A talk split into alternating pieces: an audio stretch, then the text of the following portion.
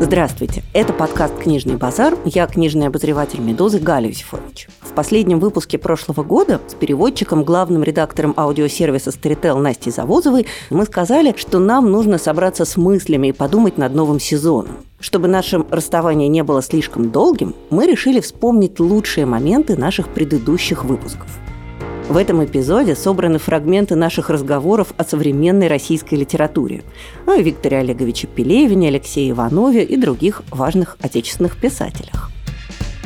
Разговор о книгах начнется после короткой рекламы. Сравнить цены в районных кофейнях, прочитать отзывы об ателье или проложить маршрут до ближайшей парикмахерской – все это можно сделать с помощью сервиса 2GIS, к которому в России ежедневно обращаются более 5 миллионов пользователей – Приложение 2GIS не только позволяет горожанам искать услуги, места и экономить время, но и помогает предпринимателям стать ближе к клиентам. Как именно? Чтобы о вашем бизнесе узнали больше людей, добавьте или отредактируйте карточку с информацией о вашей компании. Укажите социальные сети, телефон и почту, разместите фотографии. Все это можно сделать бесплатно в личном кабинете. Кроме того, вы можете привлечь дополнительное внимание к своему бизнесу и выделиться на фоне конкурентов с помощью георекламы 2GIS. Это ваши ролики, баннеры и объявления в смартфоне клиента. Присоединяйтесь к сервису 2GIS, скачивайте приложение и ищите подробности на сайте edv.2gis.ru мы подвергли бедную Анастасию адским мучениям, потому что Настя неохотно читает современную Я рус... хочу сразу заметить свое оправдание, что это современная русская книга, потому что не современные русские книги я читаю охотно, и была бы моя воля, мы провели бы целый подкаст, разговаривая о моей любимой Вере Ивановне Коржановской-Рочество. Но нет, но нет, потому что сегодня будем говорить о Викторе Пелевине. Да, потому что такова наша доля. И вообще Виктор Пелевин, мне кажется, исключительно важный писатель для современной России. Как вот сказал мой муж, породивший на мой взгляд, очень точную формулировку, что Виктор Пелевин – это такой писатель, который на нашей жизни расставляет тайм-коды. То есть действительно каждая книга Пелевина обладает уникальной особенностью, она фиксирует момент, она всегда засахаривает какое-то очень важное мгновение в нашей э, общей э, российской истории, и потом его можно оттуда вынуть и посмотреть. Вообще, начиная с 2015 года, Виктор Пелевин пишет по роману в год. Ходят какие-то унизительные для него слухи слухи о том, что он это делает, потому что у него какой-то ужасный контракт с Эксмо, и буквально лично Олег Евгеньевич Новиков, президент группы компании Эксмо, приходит к нему и бьет его ногами, пока он не сдаст роман. Все это ложь. Никакого контракта у Пелевина ни с кем нету. Это его, что называется, добрая воля. И, видимо, это какой-то присущий ему органический темп письма. И каждую осень выходит новый Пелевин. Я уже вообще считаю, что слово Пелевин надо писать с маленькой буквы, потому что оно уже не столько имя автора, сколько обозначение объекта. 2017 год ознаменовался выходом романа «Айфак», который, во-первых, мне кажется, очень хорошим. Да, Настя, мне так кажется. Я еще ничего не сказала. У вас такое лицо, что я сразу все поняла. У меня всегда такое лицо, мне все так говорят, что ты такая грустная, я просто немножко задумалась. Так вот, во-вторых, мне кажется, что этот роман очень важный переломный момент в творчестве Пелевина в целом.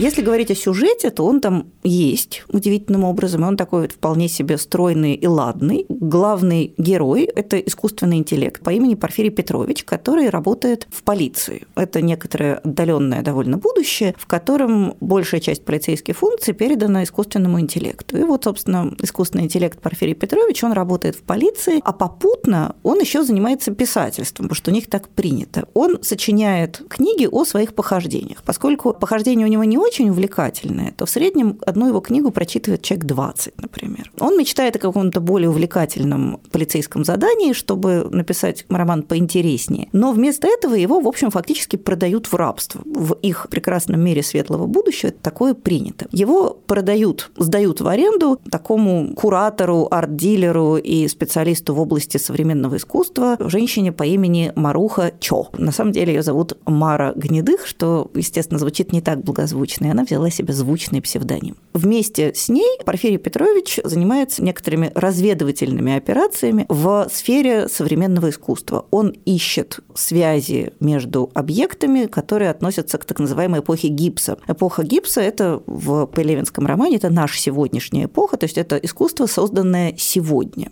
И эти объекты обладают одним общим свойством. В них есть, как говорит сам Пелевин, не свет, но память о свете. То есть это такая последняя эпоха в истории мирового искусства, когда художники еще помнили о существовании чего-то светлого и прекрасного. Ну и вокруг этого внезапно закручивается довольно сложная детективная интрига, как минимум там с двумя твистами, которые мы не будем пересказывать, это у нас и так все за спойлеры позорят. Все концы с концами сходятся, все узелки развязываются, и мы приходим к некоторой довольно парадоксальной неожиданной развязке. Но на самом деле, помимо детективной почти коллизии, весь роман чудовищно плотно набит разного рода культурологическими, философскими, футурологическими эссе которые вставлены буквально без склеек. Вот мне кажется, что на самом деле, что эти идейные фрагменты, но вообще у Пелевина такое часто бывает, он любит это дело, в как бы в сюжетный роман запихнуть эссе страниц на 20. Вот мне кажется, что в Айфаке они, во-первых, ужасно интересные, актуальные, а во-вторых, они какие-то поразительно для художественной литературы глубокие и оригинальные.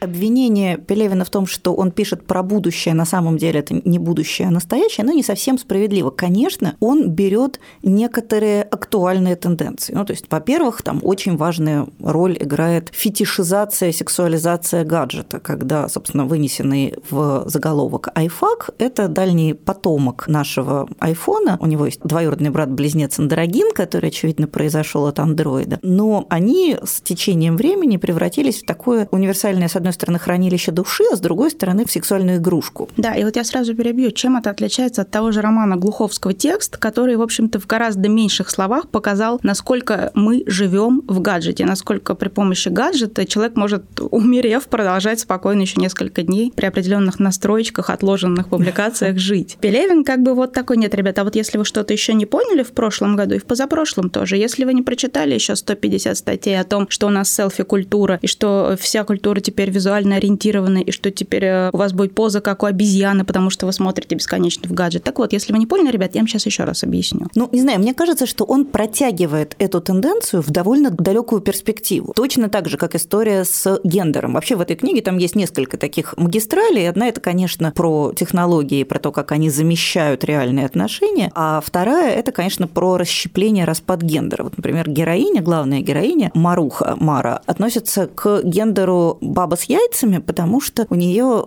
поставлены тестостероновые диспенсеры. Вообще в мире Пелевина гендер стал не просто не бинарен, а как-то так пугающе не бинарен. То есть это не 8 типов, которые там биологи выделяют, а бесконечный спектр. И мне кажется, что, конечно, это конструкты. В общем, понятно, что это продолжение того, о чем мы уже сегодня говорим. Но это именно продолжение, это развитие этой темы, а не ее какая-то скучная констатация. Не констатация, просто действие происходит типа от нашего времени плюс 50 лет, а разговоры ведутся на том уровне с теми какими-то аргументами, терминами, которые мы используем сейчас. Мне вот это всю дорогу очень мешало, потому что я все время забывала, что это плюс 50 лет еще. Просто не нужно читать Виктора Пелевина как настоящего писателя-фантаста. Он не в самом делешний фантаст, как в анекдоте про не в самом делешнего сварщика. Конечно, он всегда пишет про настоящее, а отнесение действия в будущее – это такой прием, позволяющий немножко заострить и акцентировать те тенденции, которые сейчас существуют, но еще не развелись. Мне кажется, например, что у него, несмотря на всю его вот эту вот суховатое резонерство, на его классицистический формат, у него, на мой взгляд, совершенно потрясающе мощная концовка. Мы не будем ее, наверное, спойлерить, опять же, потому что заругают, но мне кажется, что вот когда внезапно в финале возникает другой тип искусственного интеллекта. Порфирий Петрович оказывается не единственным искусственным интеллектом в этом романе. И когда мы понимаем, что вот этот второй тип искусственного интеллекта создан исключительно для того, чтобы производить боль, он испытывает боль, и эта боль становится материалом для искусства. Мне кажется, что это, во-первых, очень какое-то эмоционально наполненное завершение, во-вторых, очень интересный взгляд на современное искусство, а в-третьих, действительно какой-то такой совершенно неожиданный, яркий, эмоциональный выплеск посреди очень такого такого суховатого рассудочного текста. А мне кажется, это призыв человека из Лос-Анджелеса, человеку из Магадана выйти из зоны комфорта. Не знаю, мне кажется, что это очередное повторение того, как все плохо и как все несовершенно, и вот это его высказывание «жить ой, но да». Оно... Да, это последняя фраза романа, он, собственно... Но она, не, не, она последняя, но она повторяется там в романе какое-то количество А времени. мне кажется, она как раз удивительно светлая и оптимистичная. Вот эта фраза «жить ой, но да», по-моему, несет какую-то такую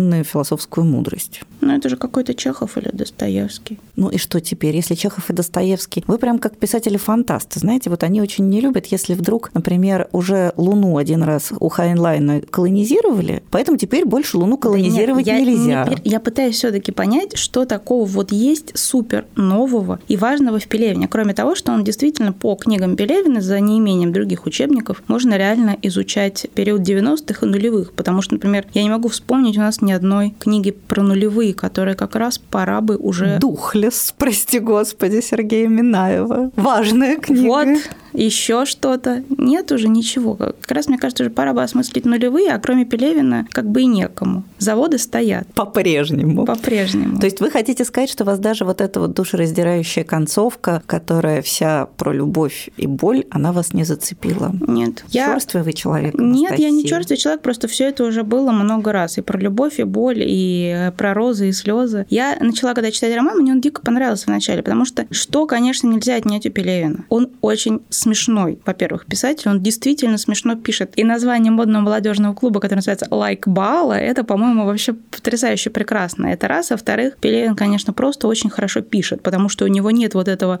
рабского преклонения перед прилагательными, которые есть у многих, к сожалению, современных русских писателей, когда все прилагательные такие красивые, что все такое вкусное, сам не знаю, что выпить. И вот они все, все, все укладываются в текст. Пелевин хорошо пишет и очень классно шутит. Это редкость. И когда я начала читать роман, он был прям такой какой-то смешной, очень ироничный. По крайней мере, это было дико приятно читать. Но потом, конечно же, Пелевин включил в себя внутреннего Будду и, значит, прогнал пару философских трактатов и закончил тем, что жить это больно, но жить-то надо, друзья, и мы еще поживем, и мы еще вот это отдохнем, и все. Чем был прекрасен Пелевин в 90-е? Он писал так, как не писал никто. Но что мы можем сделать, если выросла целая генерация писателей, которые пишут под Пелевина? И когда вообще вот этот пелевинский, извините за выражение, дискурс оказался востребован в медиа, но это не проблема Пелевина, это проблема в том, что он у нас такой один, и все у него передирают, учатся, на него ориентируются, адаптируют его какие-то словечки, приемы, все такое. Ну, там, я не знаю, все заголовки газеты «Коммерсант» раннего времени были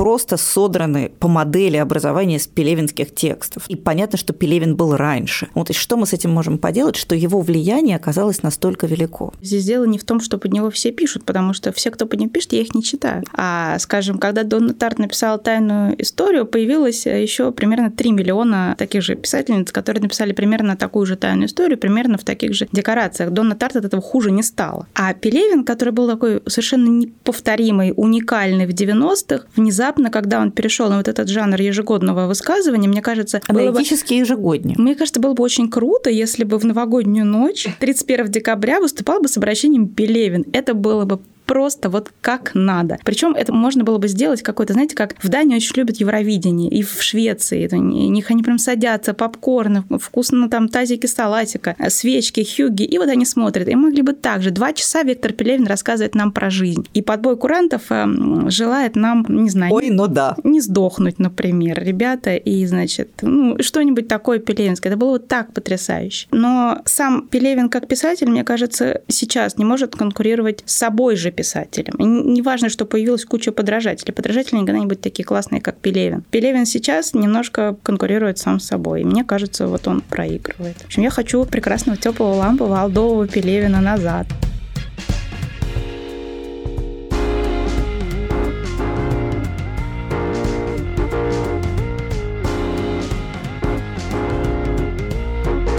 Поговорим о романе очень мною высоко ценимого и любимого писателя Алексея Иванова. Мы поговорим о «Золоте бунта». Мы поговорим о романе, который мне понравился, в отличие от предыдущего. В отличие от предыдущих 150 русских романов.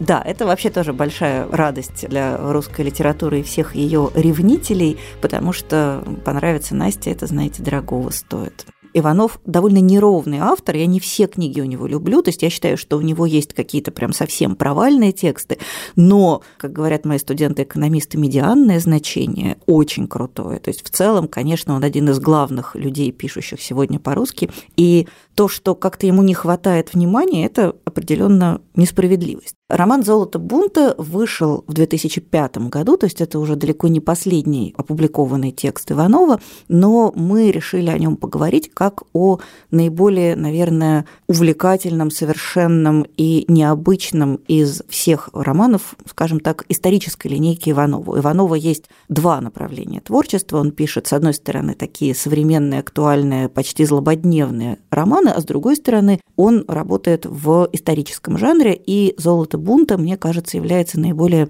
как я уже сказала, совершенным и ярким примером этого самого исторического направления в творчестве Иванова. Действие романа происходит почти сразу после окончания Пугачевского бунта. Оно происходит на реке Чусовой. И, собственно говоря, Иванов создает, или вернее, ВОЗ создает вполне реальный мир железоделательных заводов, которые в то время при купцах Демидовых в изобилии существовали на Урале. И одним из важных элементов деятельности этих заводов была доставка готовой продукции к тем местам, откуда ее, собственно говоря, уже можно было кому-то продать.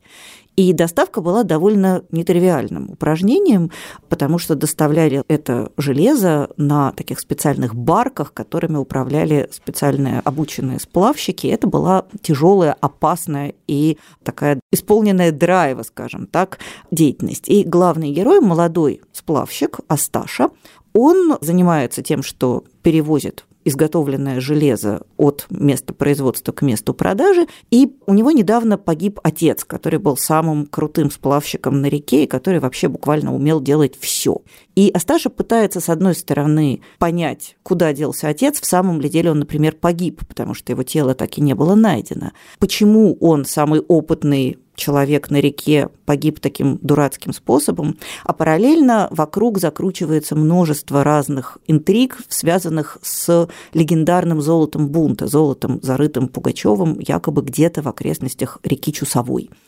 И вот, собственно говоря, весь роман Иванова – это, с одной стороны, такая вот прям телемаховская история про молодого человека, который ищет своего отца и пытается понять, что же, собственно говоря, с ним случилось. А с другой стороны, это крепкий авантюрный роман, разворачивающийся в очень таких плотных, глубоко прописанных декорациях, крайне экзотичных для современного русского читателя, потому что, казалось бы, Урал, ну не знаю, не внутренняя Монголия, но, тем не менее, на самом деле мало кто представляет себе, что творилось на Урале, как была устроена эта жизнь, эта реальность в конце XVIII века.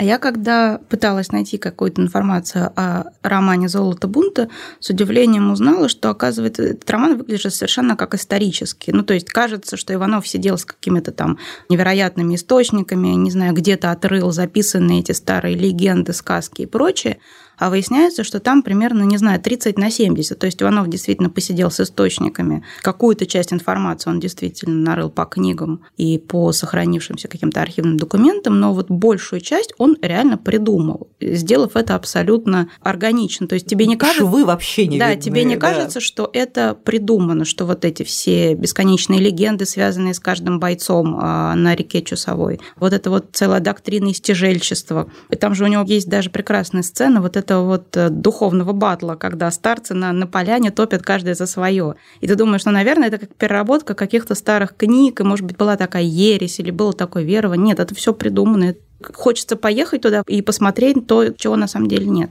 Да, ну то есть скалы-бойцы, они есть. Просто чуть-чуть поясню для тех, кто не читал книжку, как вообще была устроена система навигации на Чусовой.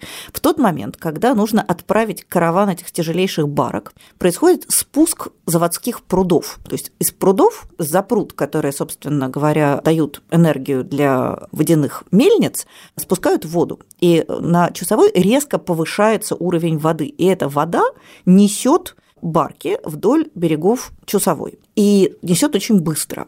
А берега Чусовой довольно высокие, обрывистые, на них есть много скал, которые называются бойцами, они правда так называются. И главная задача сплавщика – эти бойцы как-то фигурным образом обойти и в них не врезаться. А барка, понятное дело, очень тяжелая, потому что она нагружена железом. И, конечно, ничего про то, как оно на самом деле было, неизвестно. Абсолютно. И это действительно Иванов придумал. Я когда приехала брать у него интервью, я так почтительно спросила, говорю, откуда вот вы знаете столько интересных терминов, вот как вот это называется, как вот то называется, может быть, это у вас там в семье хранилась какая-то информация. Он посмотрел на меня как на полную идиотку и сказал, я все это придумал. И мне кажется, то, что он сумел это придумать так, что мы в это абсолютно верим, что мы не видим швов между вымыслом и реальным историческим фактом, это, конечно, невероятно круто. Я не знаю других таких писателей, которые бы умели делать что-либо похожее, особенно в рамках русской словесности. Да, эта придумка не кажется какой-то выморочной. Угу. Абсолютно. И если бы я отвечала, не знаю, за туризм в Пермской или в Екатеринбургской области, то я бы уже давным-давно проложила какие-нибудь речные маршруты по Ивановским местам, а, возила бы экскурсии, как в Швеции водят, там, не знаю, экскурсии по Стегларсоновским местам. Мне кажется, что по Ивановским местам водить экскурсии еще прикольнее. Иванов же начинал как писатель-фантаст. То есть вот это конструирование миров, оно, видимо, ему досталось по наследству от какого-то его фантастического бэкграунда но он создает миры, используя в качестве строительного материала очень разнородные элементы, и в результате получается прям вжух. То есть э, я думаю, что в России нет другого писателя, которого было бы так вот просто банально интересно читать. И вот это вот как раз очень интересно, потому что писатель Иванов своим примером показывает, что, а, в России есть какая-то огромная бездна материала, из которой можно делать романы. Главное, немножко, значит, как-то все поисследовать эту информацию. И, и посыпать сверху волшебной пыльцой. Да, ну вот, может быть, у нас дефицит волшебной пыльцы на самом деле. Вот, но просто не очень понятно, почему, э, когда есть такой хороший пример, когда человек показывает, грубо говоря, как надо работать с локальным продуктом. Да. Почему он такой один, не очень ясно. Где все остальные? Да, при том, что Россия страна большая, и, казалось бы, можно освоить много разных регионов, но почему-то у нас действительно вот эта прекрасная литературная локальность, она совершенно отсутствует, хотя могла бы расцвести. Нет, у нас есть на самом деле большой такой очень замкнутый на себя жанр славянского фэнтези, но там... Ну, он же не привязан ни к какому конкретному да, он месту. Да, он привязан к каким-то общеславянским мифам, и, конечно же, в нем нет такой вот глубокой и детальной проработки имеющейся информации. Да, то есть все-таки Иванов, он на самом деле действительно большой специалист, и он умеет восстанавливать вот эти детали, которых вообще никто не знает. А кроме того, у него есть еще одно прекрасное свойство.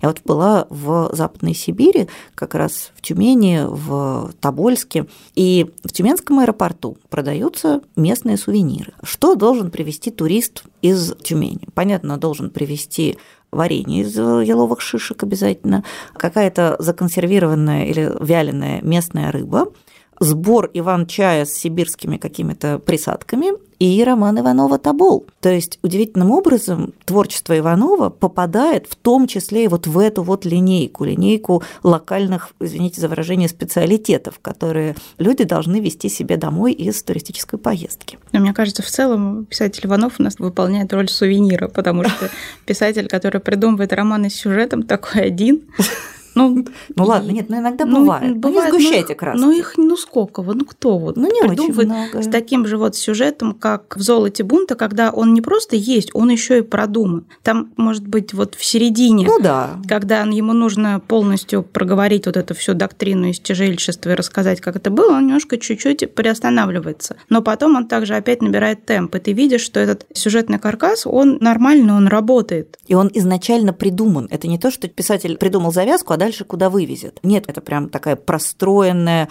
по-хорошему механистичная конструкция, которая всю дорогу тебя, в общем, держит, не отпускает, и писатель тебя время от времени направляет по каким-то ложным путям, а потом обратно все выворачивает туда, куда надо. То есть, мне кажется, это действительно в хорошем, высоком смысле очень мастеровитая проза. Не только круто придуманная, талантливо написанная, она еще прям очень хорошо сделанная. Да, это конструкция, которая везет. И особенно к концу, когда ты думаешь уже вот развязка, ага. а это была... А это только ложная это развязка. была ложная развязка, и потом еще одна ложная развязка, и третья ложная развязка. И это прям очень классно сделано.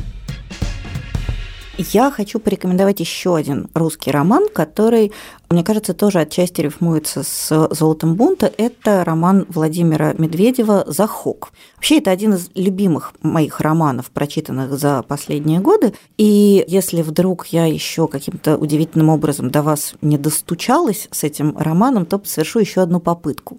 Действие этого романа происходит совсем не так давно, то есть он тоже исторический, но гораздо менее исторический, скажем так, чем роман Иванова. Это роман, рассказывающий о гражданской войне в Таджикистане, вспыхнувшей после распада Советского Союза. То есть это роман фактически о войне, но эта война очень четко локализованная. Все драма происходит в маленьком горном таджикском ауле, в котором оказывается заперто несколько главных героев. И каждый из этих героев рассказывает о тех событиях, в которые он вовлечен, собственной колокольни. То есть это некоторым образом такой рассюмон, когда каждый из героев предлагает собственное видение происходящего. Происходит там довольно жуткая история, потому что в это крошечное, отрезанное от мира, живущее довольно такой регламентированной жизнью поселение, приходит полевой командир, который говорит, все, ребят, вы тут какую-то фигню творили, а мы сейчас тут будем выращивать опийный мак. И у нас тут пойдет буквально лучший в стране канал наркоторговли. Пойдет он прямо через ваш поселок. А кто вдруг против, так тому сейчас будет не очень хорошо. И Медведев, так же как Иванов, создает невероятно плотный мир. То есть ты ни в какой момент не чувствуешь вот этой клюквы, и балалайка не звенит, ну там или не балалайка, а что должно звенеть применительно к таджикским реалиям. То есть у тебя возникает полное погружение в этот довольно причудливый экзотический мир. Владимир Медведев сам вырос в Таджикистане, он говорит на таджикском, и как бы эта культура ему отчасти родная. Собственно, он сбежал оттуда как раз, когда началась гражданская война. И с другой стороны, с романом «Золото бунта» Захок роднит еще то, что это удивительно выстроенный сюжетно увлекательный роман. То есть все эти разные голоса на самом деле в какой-то момент сплетаются в такую очень плотную нить, которая буквально держит читателя очень-очень крепко, не хочется оттуда дезертировать. То есть, несмотря на то, что это довольно страшный роман, довольно жесткий в том, что касается реалий, там нету таких прям кровавых сцен, но он очень жесткий. И тебе, с одной стороны, жутко и неприятно, и страшновато, а с другой стороны, ты понимаешь, что сбежать ты оттуда не можешь, абсолютно исключено. То есть вот это умение конструировать мир и в этом мире конструировать сюжет, мне кажется, у Медведева с Ивановым общий.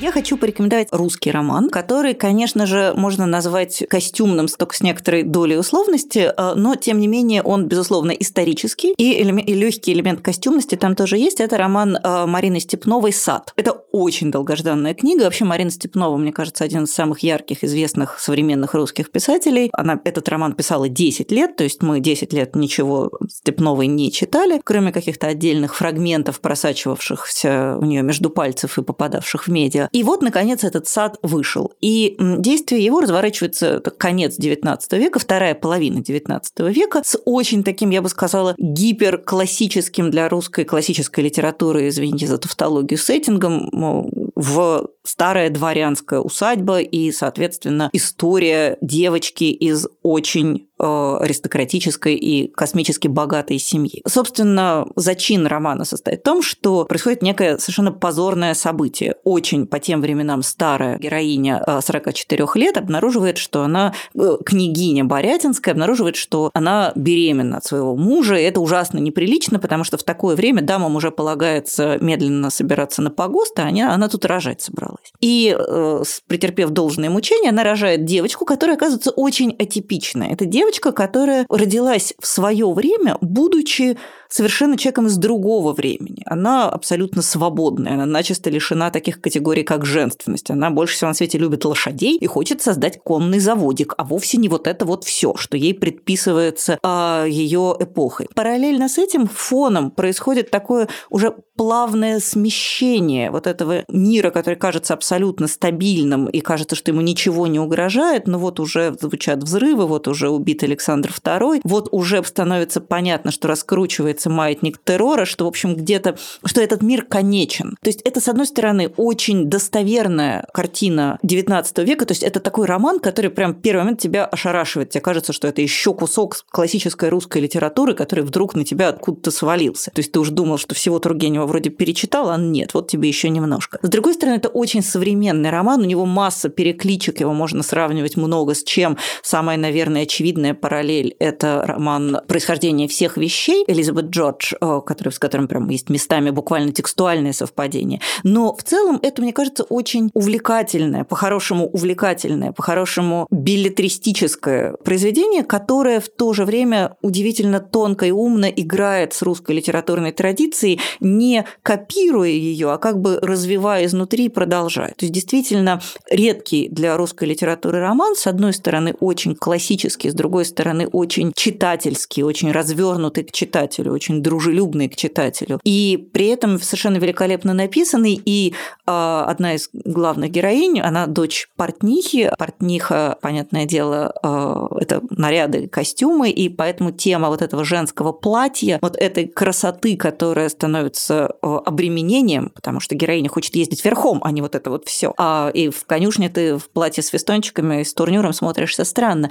Вот эта тема там тоже присутствует. На самом деле, я когда читала Марину Степнову, мне все время э, было безумно жалко, что у нас на самом деле так мало писателей, которые обращались бы к традиции именно XIX века, в том числе и в развлекательной литературе, потому что, как я уже говорила, мне кажется, огромный пласт э, этой литературы, он, особенно женской литературы, он просто либо ушел в никуда, либо какие-то вот ошметки сохранились со знаком минус, потому что понятно, что на самом деле Вера Ивановна Крыжановская-Рочестер, моя любимая, она была не то, что прям совсем бульварная писательница, у нее есть неплохая билетристика, но после э, статьи Горького «Ванькина литература», где он совершенно э, некрасиво и очень грубо Веру Ивановну э, размазал по стенке, кстати, совершенно трагической судьбы женщина, умерла в Эстонии после тяжелой работы на лесопилке, в общем, а, то вот у нас создалось какое-то пренебрежение. И, не знаю, многие писатели не работают с этим материалом так, как, например, делают это в Англии и Америке, где вот этот вот а, в Англии викторианство, а вот в Америке золот, так называемый этот позолоченный век, вот это Эдит Уортон вся, там это же просто а, это какие-то золотые прииски. То есть не знаешь, что делать, берешь лопату, идешь откапывать себе там, я не знаю, кусочек Лондона а, с газовыми фонарями. И когда я начала читать какие-то какие реальные книжки из 19 века, а, российская именно развлекательно-массовая литература, то, что вот ходила тогда в бестселлерах, да и не только. Например, я недавно прочла совершенно потрясающую повесть «Идеал» Елены Андреевны Ган, которая мать Блаватской. И об этой ее первой повести Например, очень э, положительно отозвался Белинский, на минуточку, который, как мы помним, положительно не отзывался примерно ни о ком и никогда. Это я к тому, что, что наш 19 век, он тоже очень богатый, и при желании из него можно сделать не только историю про хруст французской булки, а же при желании из него можно сделать реального, я не знаю, там, Оливера Твиста на современном материале. И такого материала очень много. И мне безумно жалко, что он весь как-то спрятан вот за, не знаю, корнеты бабушки, там... Оболенский. Да, и вот это все лакеи Юнкера и вальсы Шуберта. А там, значит, там просто очень-очень много податливого материала. И, собственно, начала-то я с того, что мне очень жалко, что так мало писателей к нему обращаются. А если обращаются, то получается вот а, почему-то узенькие вот эти 13 лет и такая позолоченная, позолоченная Россия. Основная претензия, которую можно предъявить к роману Марины Степновой, это там очень много слов. Есть ощущение какой-то такой абсолютной замедленности в каждой точке. С одной стороны, кажется, мы же хотим в XIX век, а там же это вот так, там вот если скатерть расстилают, то ее две страницы расстилают. И почему-то оно вот так не работает. То есть действительно есть какая-то вот а, странная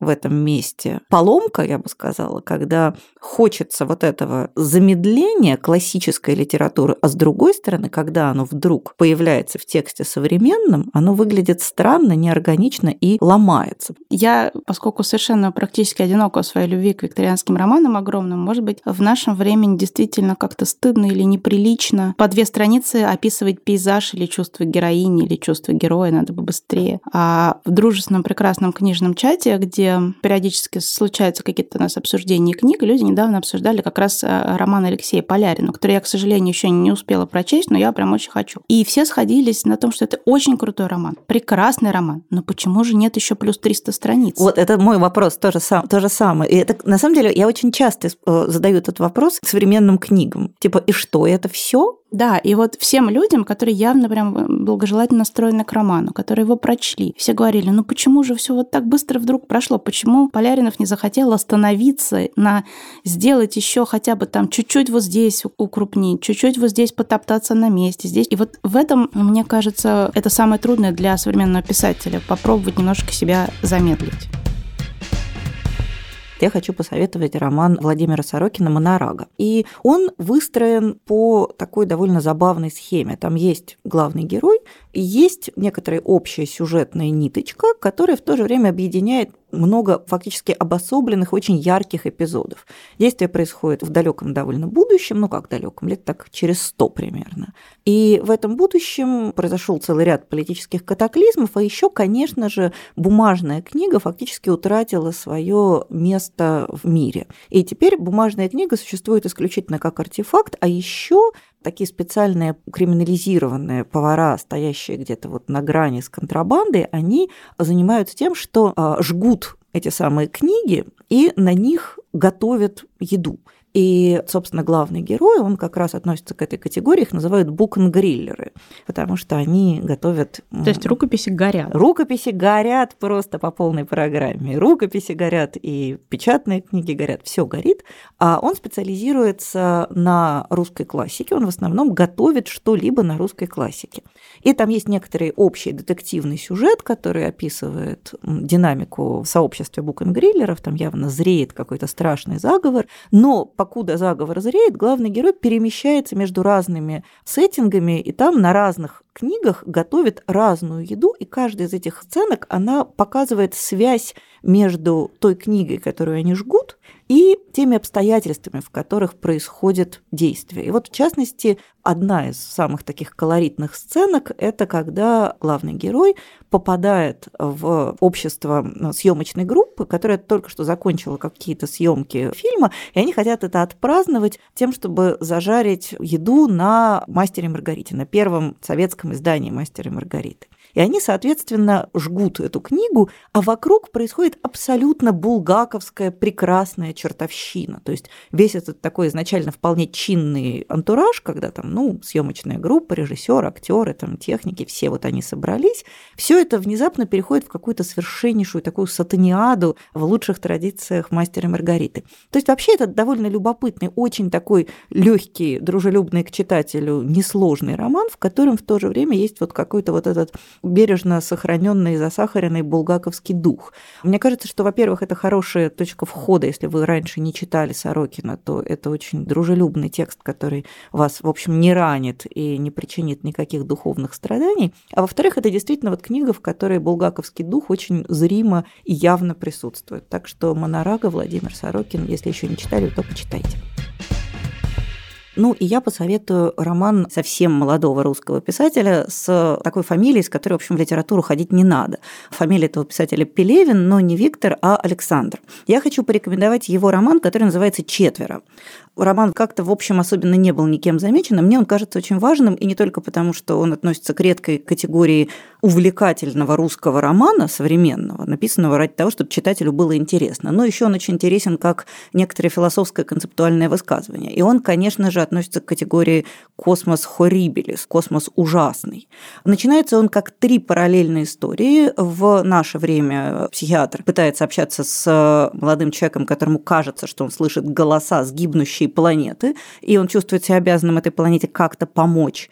В 1938 году следователь из Москвы приезжает в Крым для того, чтобы расследовать странное преступление, якобы совершенное маньяком. И, наконец, в некотором отдаленном будущем команда из четырех героев летит на далекую планету, на которой есть ощущение, что там то ли есть какая-то жизнь, то ли была какая-то жизнь. И они на таком очень консервативном, я бы сказала, ретро-футуристическом корабле, погруженные в какие-то там специальные капсулы, летят, и, соответственно, все у них до некоторой степени идет неплохо.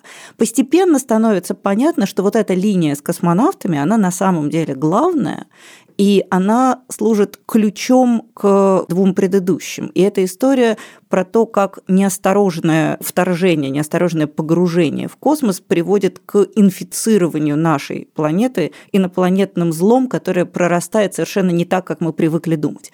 Очень интересно закольцованная книга, и вообще, мне кажется, одно из редких в наше время таких очень концептуальных высказываний на космическую тему. Обратите, пожалуйста, внимание, Александр Пелевин, роман «Четверо».